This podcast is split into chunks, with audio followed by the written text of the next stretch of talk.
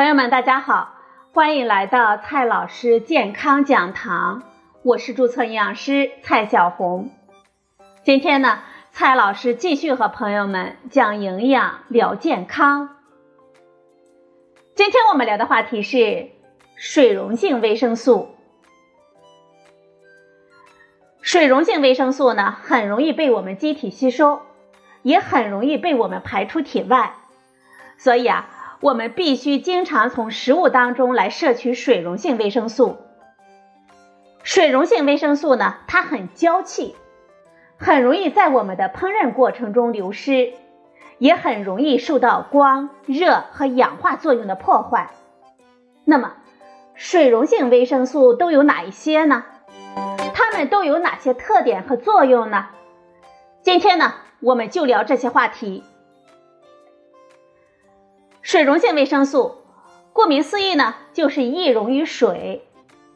在我们身体里，水溶性维生素往往很容易被吸收和排泄。不过，部分水溶性维生素可以在我们人体的瘦组织里停留一个月或者是更长的时间。但是，瘦组织一直在积极的与体液交换。所以在任何时候，水溶性维生素都有可能被细胞外液吸走，或者是被血液冲走，进而随着尿液排泄。水溶性维生素呢，主要包括维生素 C 和维生素 B 族，它们的共同特点是这样的：易溶于水，不溶于有机溶剂。化学组成当中，除含有碳、氢、氧之外，有的还含有其他的元素，如氮、钴、硫等等。水溶性维生素呢，在我们体内不能大量的储存，组织内达到饱和之后，其原型物或者是代谢产物可以经过我们的尿液排泄。如果摄入过少，会比较快的因为缺乏而呈现出症状。在食物当中呢，常与脂类共存。它的吸收过程需要脂肪的参与。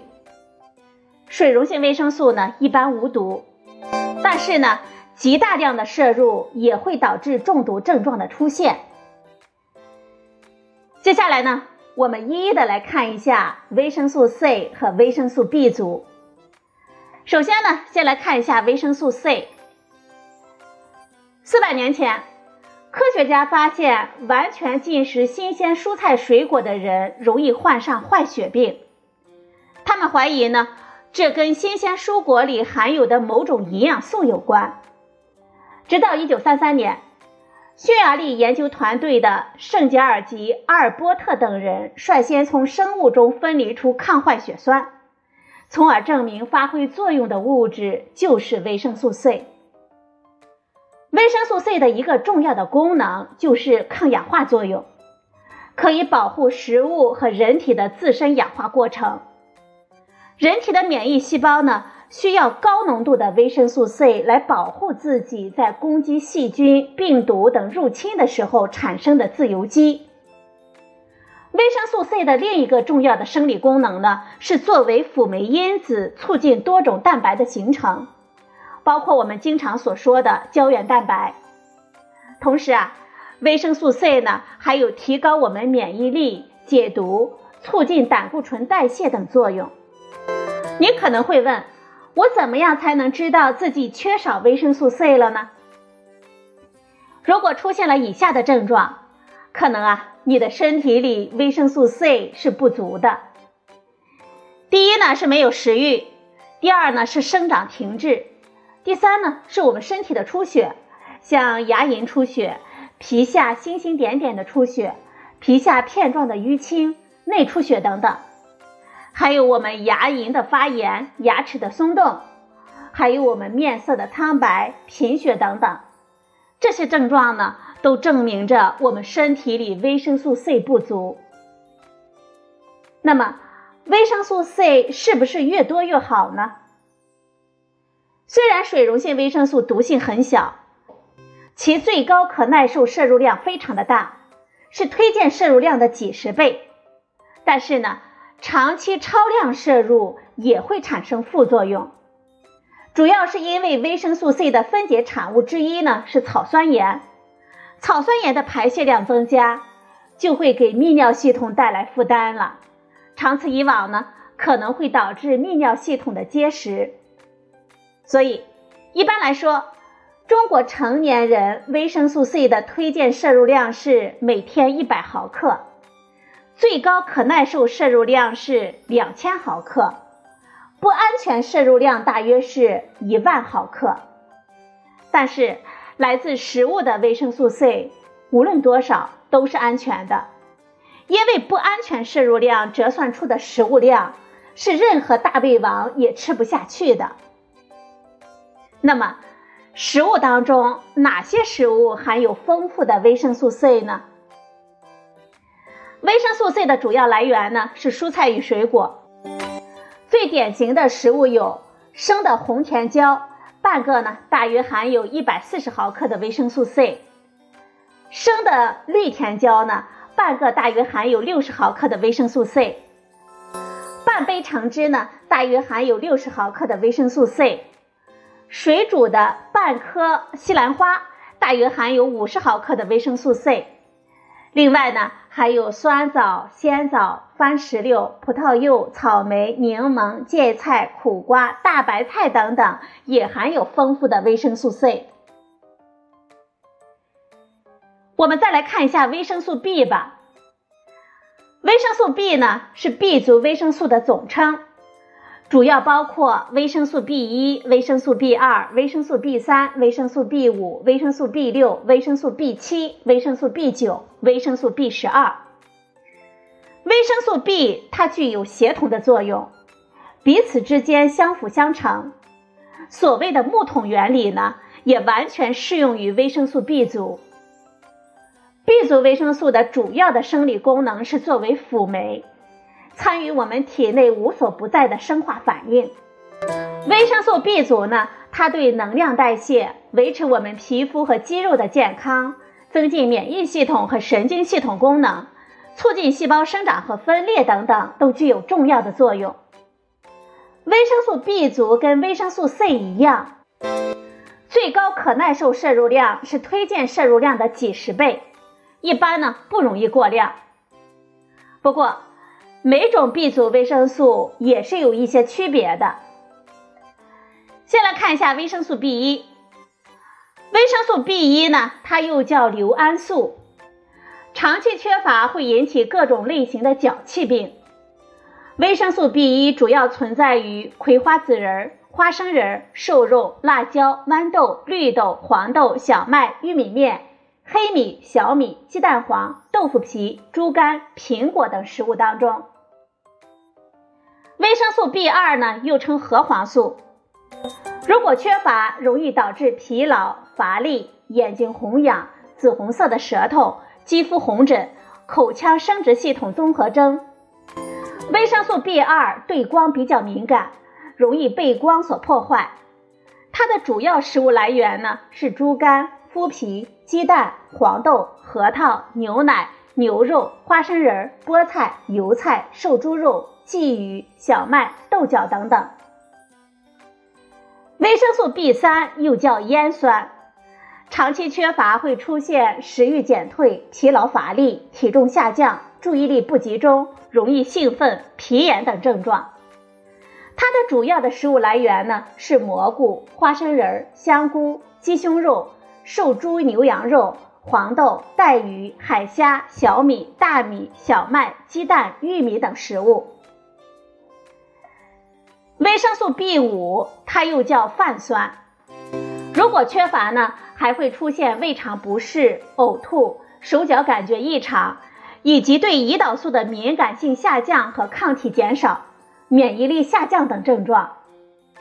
维生素 B 五的主要的食物来源是动物的肝肾、蛋黄、动物心脏、麦胚、麦麸、花生、核桃、大米、燕麦、蘑菇、小麦、牛油果等食物当中。缺乏维生素 B 六呢，就会出现身体虚弱、免疫功能降低、贫血、皮炎等症状，甚至呢还会出现精神的抑郁、易激怒。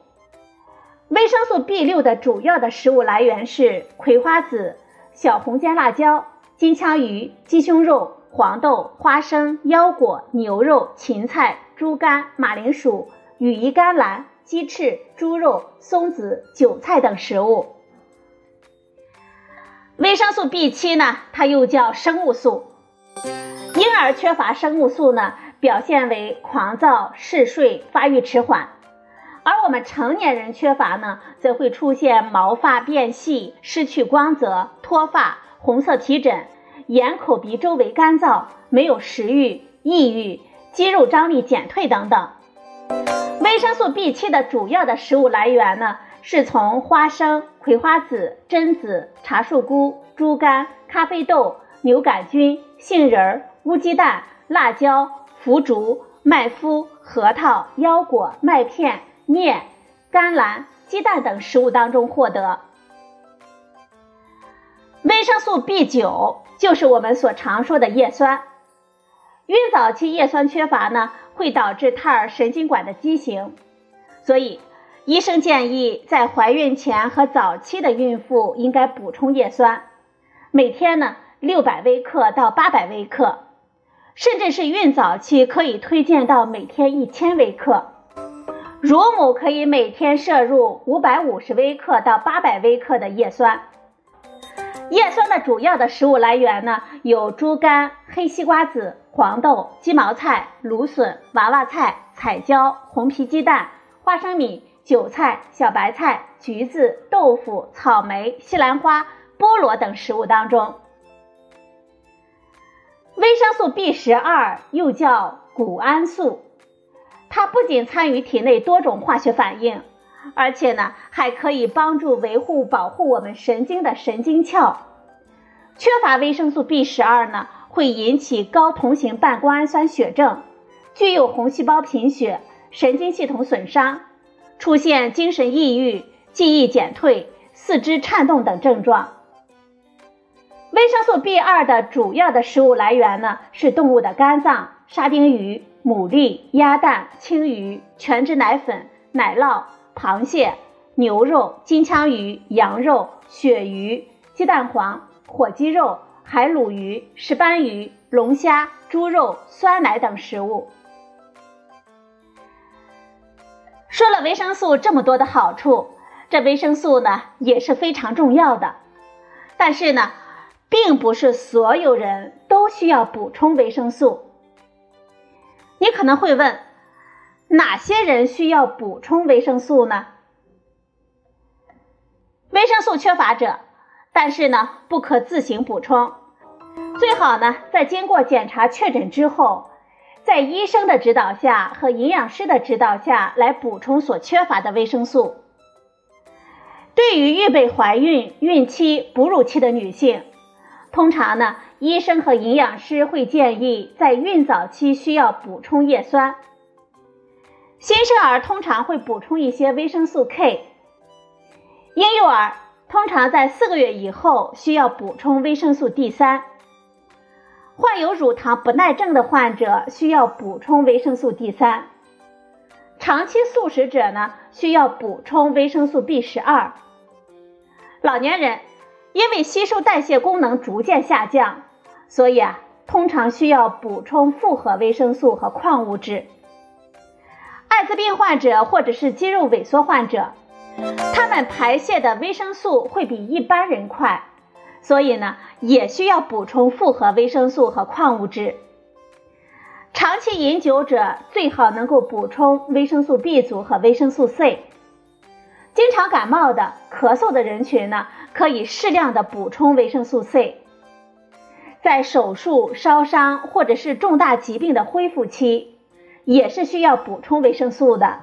具体要补充什么呢？怎么补？我们还需要听从医生和营养师的建议。好了，朋友们，今天的节目呢就到这里，谢谢您的收听，我们明天再会。